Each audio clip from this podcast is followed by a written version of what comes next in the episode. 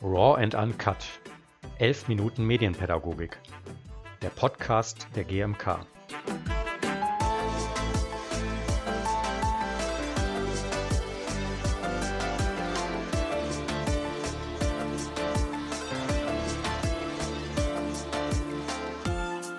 Herzlich willkommen zur siebten Folge Raw and Uncut, der Podcast der GMK. Ich bin Anja Pielstecker, Medienpädagogin und Moderatorin.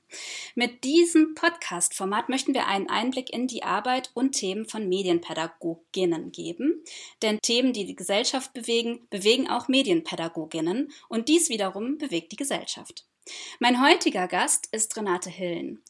Sie bezeichnet sich selbst als feministische Medienpädagogin, sie ist Diplompädagogin und ihre Arbeitsschwerpunkte sind stark durch ihre persönlichen Erfahrungen geprägt. Und das erzählt sie aber auch gleich und sie ist der GMK auch verbunden, denn sie ist Landesgruppensprecherin der Landesgruppe Hessen. Herzlich willkommen, Renate. Schön, dass du da bist. Ja, hi. Freut mich auch sehr, dass ich hier sein kann heute. ja, du weißt ja schon, wie unser Podcast äh, funktioniert. Ich stelle jetzt unseren Timer auf die zehn Minuten wieder. Dann geht es los. Liebe Renate, drei Wörter, was beschreibt dich? Äh, ja, also am besten beschreiben würde mich äh, schwarze Deutsche, Nerd und Gamerin. Also, schwarze Deutsche, Nerd und Gamerin. Genau. Magst du diesen ersten Begriff mal kurz erzählen? Ich habe ja jetzt, wir haben ja kein Bild von dir. Ja, klar, gerne. Also das Schwarz wird in dem Fall auch groß geschrieben und dient der Selbstbezeichnung und vor allem auch Selbstermächtigung, weil in der Regel, wenn man Menschen beschreibt, wird dann eher gesagt, ist halt nicht weiß und damit auch signalisiert, dass es eine Abweichung der Norm ist und das Schwarzsein soll dazu dienen, dass man sich davon eben ganz klar abgrenzt und dass es nicht eine beschreibt nicht die Hautfarbe, sondern eher eine politische und soziale Konstruktion unserer Gesellschaft und damit auch gleichzeitig eben das ähm, Kenntlichmachen von gemeinsamen Rassismuserfahrungen, die man halt leider so in seinem Leben oder in ihrem Leben halt tut, wenn man eben als nicht weiß in Anführungszeichen gelesen wird und deswegen schwarze Deutsche. Okay, vielen Dank. Und äh, den Begriff feministische Medienpädagogin, so habe ich dich ja jetzt auch vorgestellt. Würdest du uns den auch noch einmal kurz aufschlüsseln, was du darunter verstehst? Ja, also ich hatte ja mit Medienpädagogik in der Uni angefangen, wie die meisten von uns wahrscheinlich auch. Und mit der Zeit habe ich dann auch Gender-Workshops berufsbedingt besuchen müssen. Ich war halt nicht immer Feministin gewesen tatsächlich und hatte dann einen fantastischen Workshop mit Linda Kagerbauer, die jetzt auch ähm, Referentin beim äh, Frauenreferat Frankfurt ist, nur so ganz am Rande.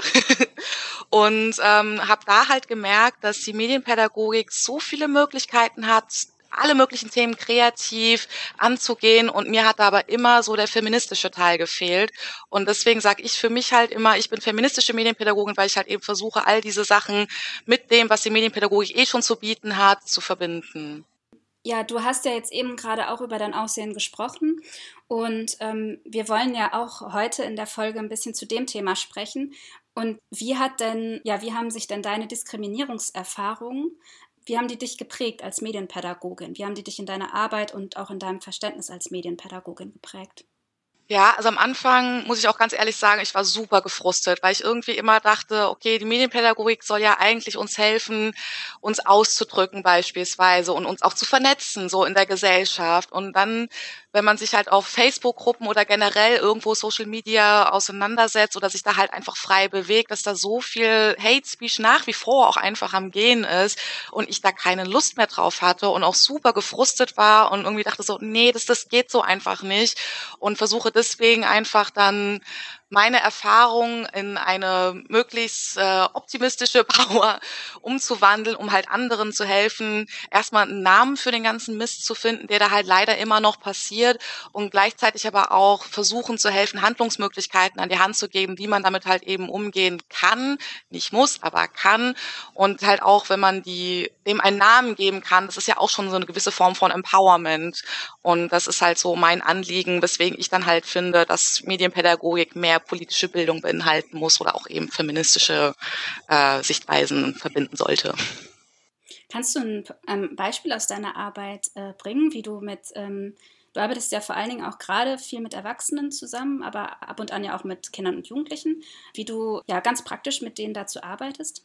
Ja, also ich habe früher auch äh, in der offenen Kinder- und Jugendarbeit gearbeitet und habe da auch oft mit den Kids, also mache ich jetzt auch, wenn ich die Möglichkeit habe, pandemiebedingt halt momentan leider nicht so viel, aber da geht's halt eher darum, ähm, zu versuchen am Anfang so eine Aufmerksamkeit zu schaffen, aber auch eine Empathie ein bisschen aufzubauen. Und das ist halt, weil Diskriminierung in all den Variationen, die es halt so hat, ist so unglaublich schwierig zu greifen. Nicht nur für junge Menschen, sondern auch für Erwachsene. Das sehen wir ja auch daran, dass wir halt immer wieder diverse Fachtage haben haben, um die Aufklärung zu machen.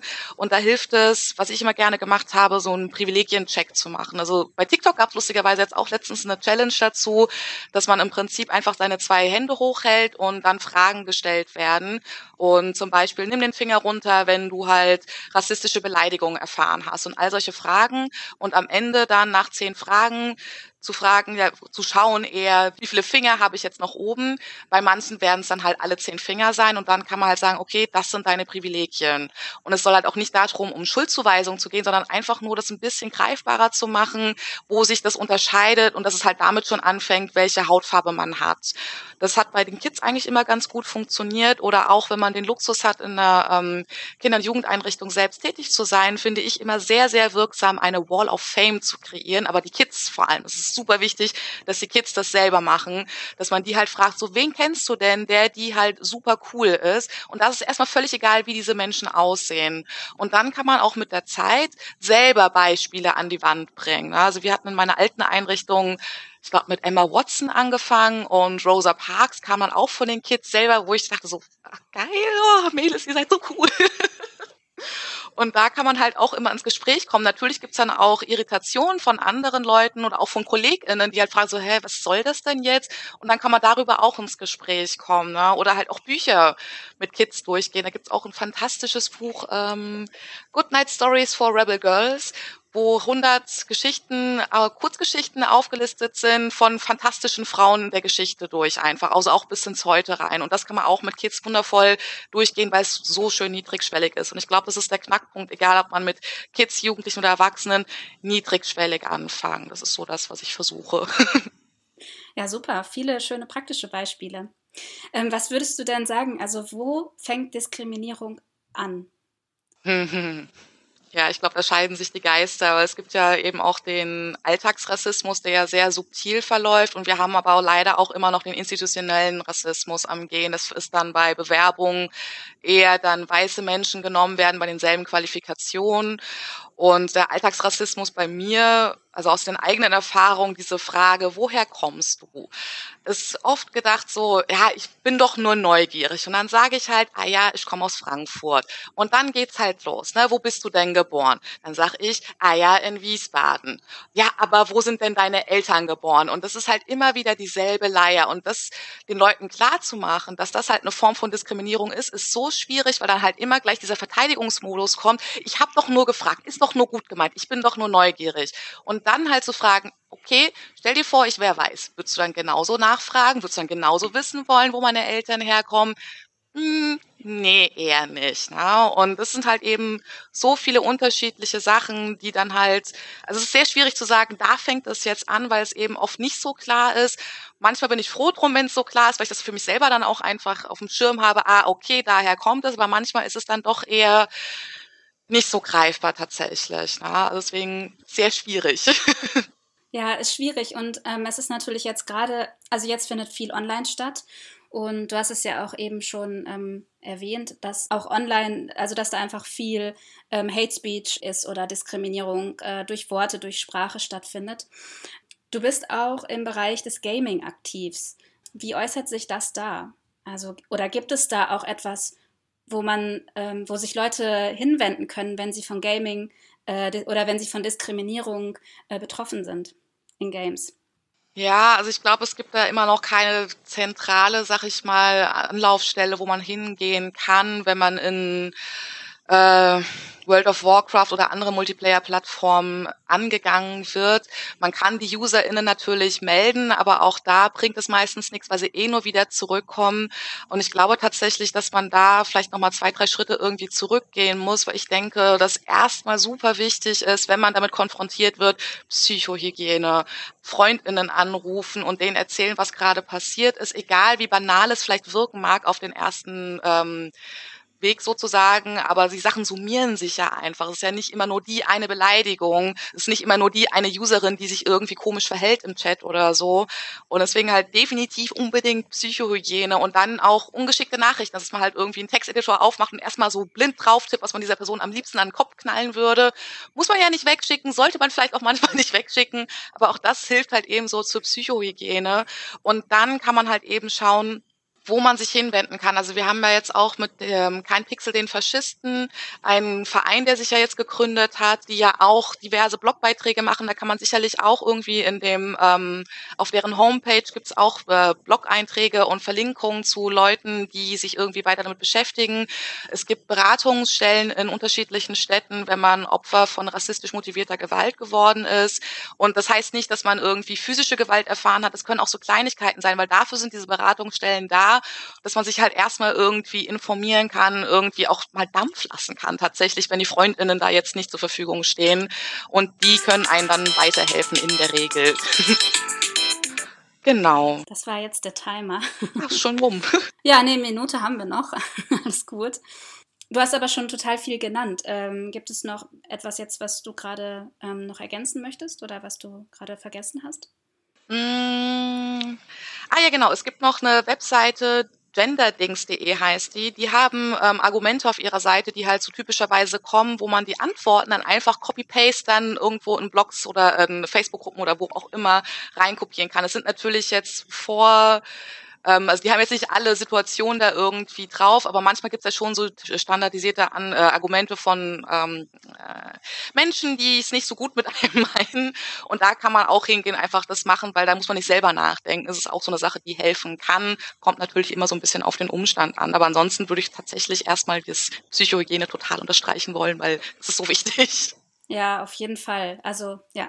Was würdest du jetzt Menschen empfehlen, die sagen, die wollen genau diese Kombination mit ihren Kindern und Jugendlichen auch machen? Also du hast ja sozusagen den Feminismus, dein Schwarzsein, deine Diskriminierungserfahrung in deine Arbeit gepackt. Gibt es irgendwo eine Möglichkeit, hast du sowas, dass du so Kurse gibst für Multiplikatoren, wenn die mit Jugendlichen arbeiten? Oder weil gerade das ist ja etwas, was jetzt auch in der nächsten, in der nächsten Zeit ähm, ansteht, dass wir uns mit diesen Diskriminierungserfahrungen, die jetzt auch im Netz stattfinden, vermehrt auseinandersetzen.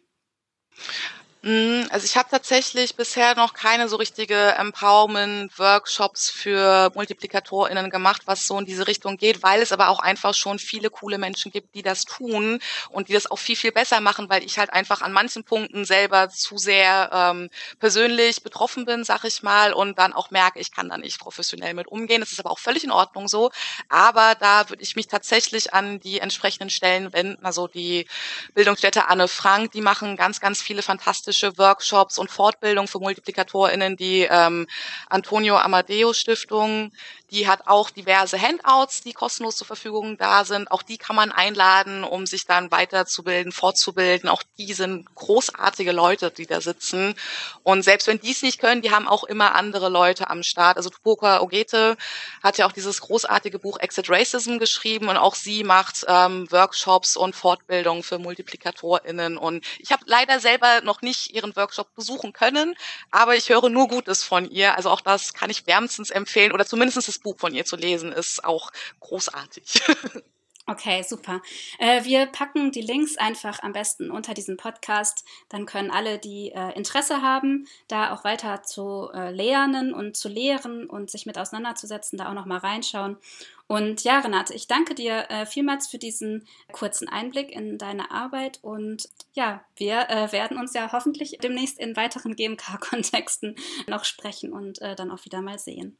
Ja, sehr gerne und danke fürs Zuhören und mich reden lassen sozusagen. ja, sehr gerne. Danke dir.